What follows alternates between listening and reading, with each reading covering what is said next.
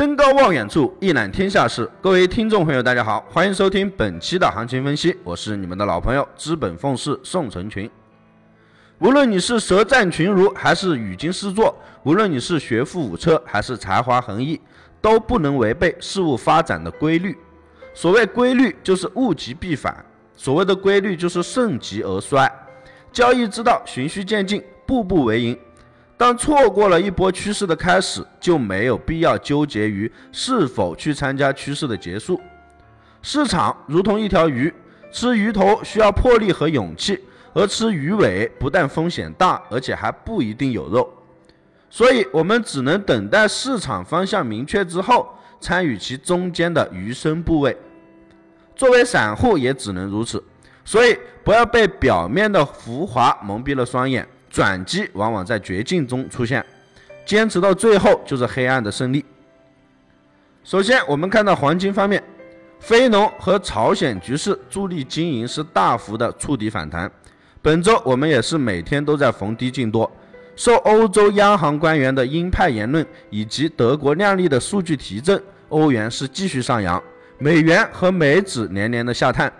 黄金也是不甘落后，应声上扬。我们从小时图来看，国际黄金昨天探顶一千二百九十四美元，连续两个小时都没有突破一千二百九十五美元，多次回踩布林带中轨的一个位置，中轨位置可以看作是一个支撑，MA 五与 MA 十均线呢是拐头上扬的一个迹象，小时附图指标 MACD 蓝色下跌动能是逐渐的衰竭不足了，从四小时图来看。至非农一千二百六十这个价格上涨，国际黄金整体趋势是慢涨上扬，黄金企稳 MA 十均线，再次向上发散运行趋势，上方关注一千二百九十五美元，MA 五与 MA 十均线形成金叉向上发散，做一个运行趋势。整体来看，黄金我们依旧是看涨。再看到原油方面。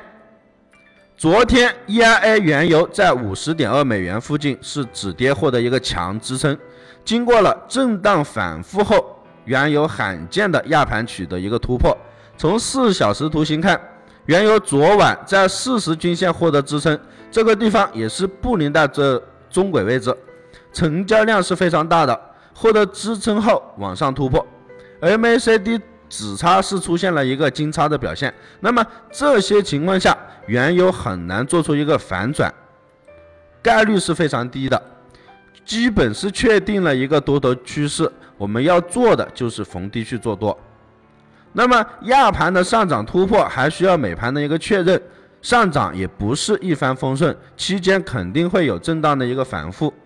有回调机会，我们就坚决的要去做多。目前还是处于一个上涨的初期，我们保守看到五十五十二点四美元，创到日线九月二十八号的新高也是完全有可能的。那么任何一单交易，我们只需要有清晰的思路、明确的止盈止损，剩下的就交给市场去跑。本团队专注市场动态，解读世界经济要闻，对原油、黄金有深入的研究。我会尽我所能，以我多年的研究经验，带领大家走在市场的前端，给到大家帮助。关于更多的价值资讯，大家可以添加我的个人微信，大写的 L，小写的 H，八八八零零七，那里会有更详细的行情分析、名师的实时指导，给到你更多的帮助。以上就是本期的全部内容，感谢大家收听，希望大家点击订阅，持续关注本人，我们下期再见。